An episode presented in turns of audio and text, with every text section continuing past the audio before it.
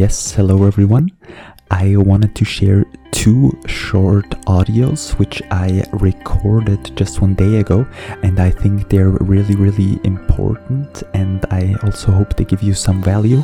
I um, par- apologize for the audio quality, but I thought they were so, so important that I wanted to share it with you.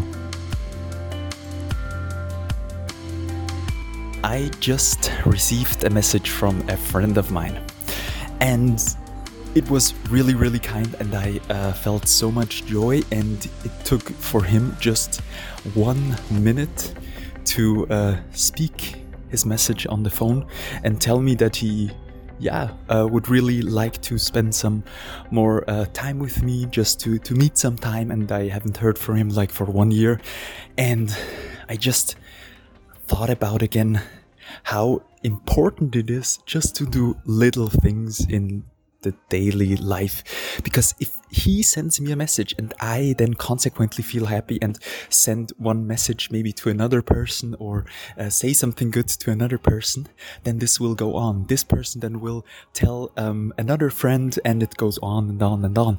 And um, that's also how you can reach millions of people you know if that goes on the other person then says, says it to the next person and um, it's not only by I don't know, um, speaking in front of a big audience of millions of people or in it um, on the TV or something.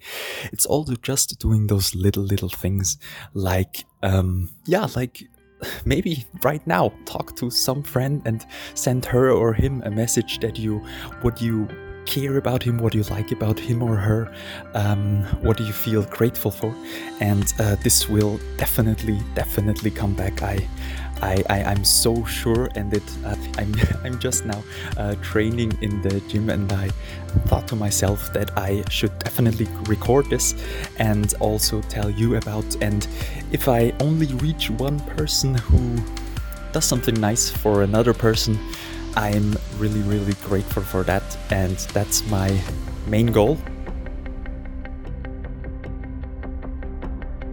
What I currently thought of too is to start again with a gratitude journal. Um, I have a friend in uh, Tyrol in Innsbruck and um, he has this really cool habit where he has this little book on the toilet and each time he goes to the toilet he just writes down one thing he's grateful for and recently I have been to his place.